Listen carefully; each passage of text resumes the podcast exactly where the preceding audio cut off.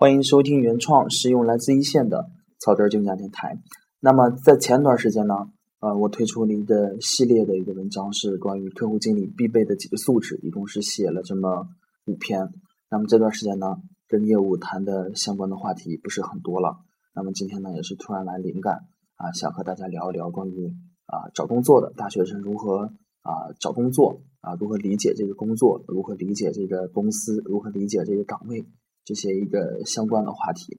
那么在呃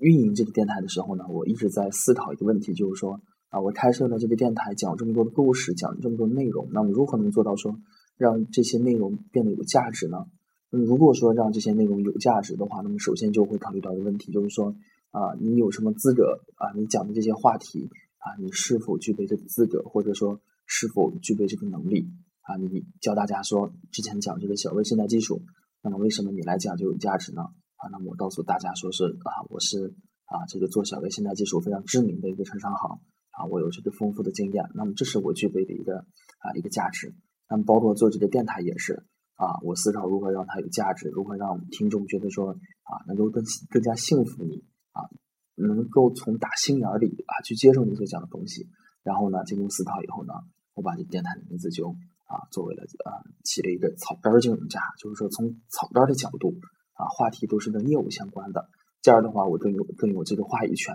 啊，更多的是讲一下我自己一线的一个经验。这样的话，大家听起来啊，第一是啊，从心底里呢，认为还是啊，有一点点信任的，还是能听得懂的啊，觉得还是能够接受的。那么，也是我一直思考的问题啊，跟这个草根金融家啊类似。然后我在想，我能够讲什么话题呢？啊，以我这个这么个年龄，然后昨天呢是刚过了二十六周岁的生日，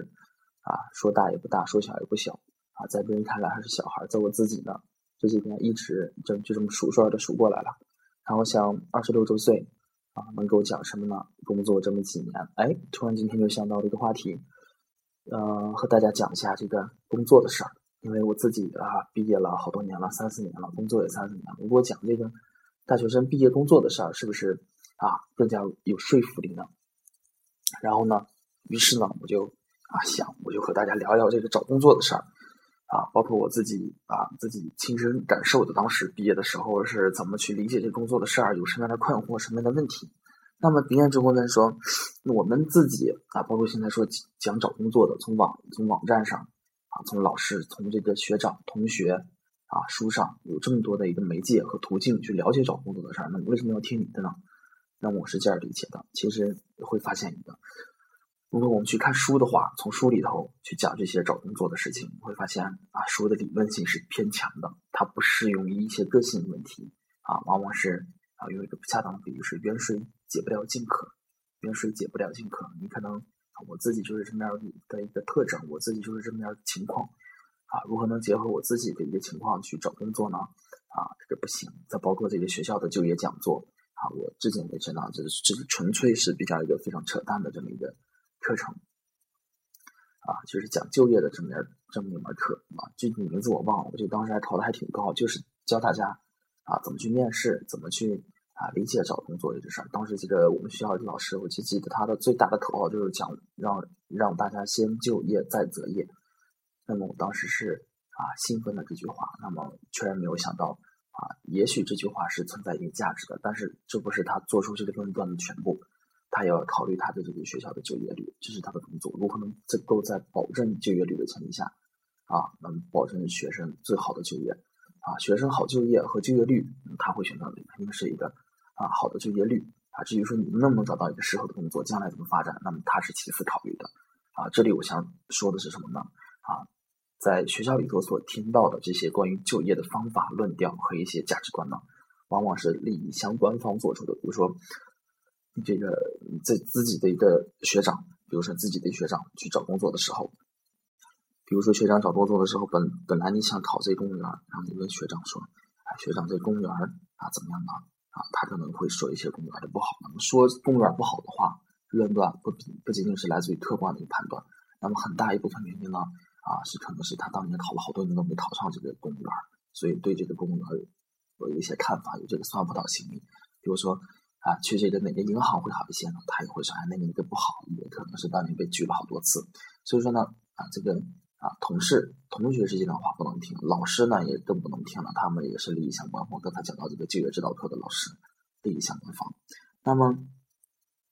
啊，所以说呢啊，我呃，我现在来讲这个话题的话，我我认为我自己的是一个比较公正客观的。首先啊，首先呢，我自己是属于实践派，我实践派啊，咱们也是念过书的，然后咱们也上班这么几年了，也有这个经历过这些事情。我来讲的话啊，是真真实实的啊，是我具备这方面的经验。第二点是最重要的一点，我不是一个利益相关方，我所做出的所有的论断和判断呢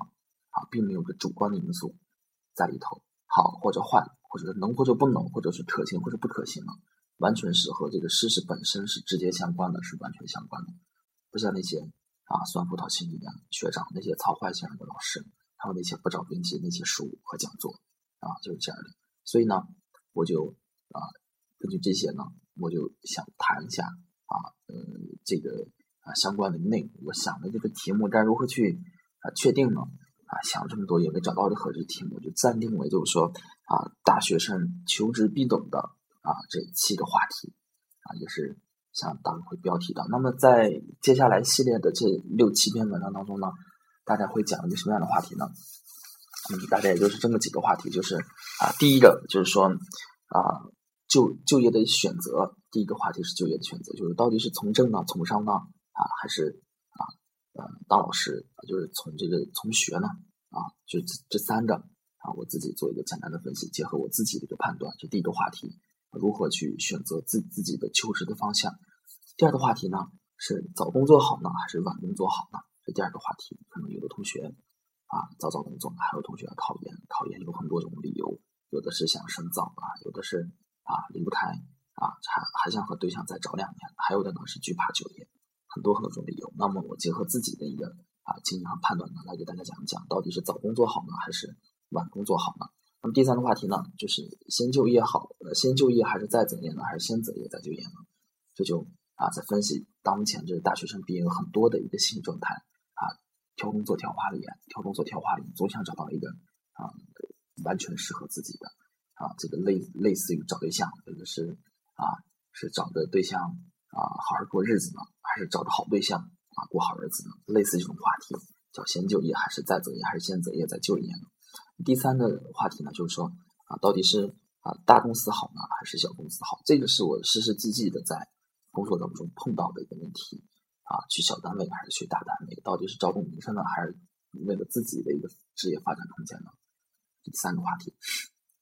第四个话题。那么第五个话题呢，就是说啊，找工作是找和自己专业对口的，还是专业不对口的？或者说，如何找一个专业不对口工作？你们啊，如何去理解？如何去调整自己的心态呢？哎，这是第五个话题。第六个呢是啊，其实第六个是啊，岗位和专业性的一个区别。这个呢，就如果是听众朋友当中有这个啊刚毕业的大学生或者马上毕业的话，这个可能要涉及到稍微深一些，可能工作好多年的。啊，我说这个的时候呢，可能才有一些共鸣，或者说才能听懂我在讲什么。就是说，岗位和专业性的啊一个关联度，或者说一个你专业出身在这个岗位上到底有多大的作用，或者说你一定就是说一定要从事这个岗位就要具备相关的专业能力，或者说你是这个专业就一定要到相关的岗位上去吗？非常好的啊，就是这样的。那么第七个呢，那这个就是大概就是这么呃七的。呃，最后一个呢，就是我自己啊比较深入的一些呢，面对的是工作好几年的这个朋友们啊，如何去理解岗位？那么在我之前呢，我一直把自己的这个就业的这个思维呢局局限特别窄。我认为我学了法律，我就应该去当律师或当法官。等工作以后呢，我认为我当了信贷员的话，我就是应该从信贷员到主管到行长啊这个职业路径去走。那么慢慢的从啊单位里头的这些同事的一个职业发展路径，包括我在。啊，这个本身这个啊，从商以外，或者说呃，当公司以外的这些啊呃其他朋友，或者说电视上看到这些人的职业发展路径的话，发现我自己做了一些小小的改变，做了一些有一些不同的看法。那么在第七个话题当中呢，啊，我会把我自己的一些理解会加进来，然后我和大家分享一下自己的感受。那么这个就是未来这个一个星期内要和大家分享的内容。我认为无论是啊，这个马上要工作的，还是即将找工作的，还是找工作以后的呢？我能把这些问题考虑清楚的话，啊，我认为是无论是对你自己的工作啊，无论是找工作还是把工作做好，都是非常有帮助的啊，也是一家之言。我会尽我所能的，把我所知道的，我就是说考虑清楚的一些稳定的看法和大家进行一下分享。那么这个就是这么多，这个是一个导论，是一个概述啊。那么啊，也希望我这个嗯能把我自己就是能所知道的啊，能够完全的能够表达出来。我希望能够我讲的这些能够对大家有意义啊。那么暂时就是这么多，谢谢大家。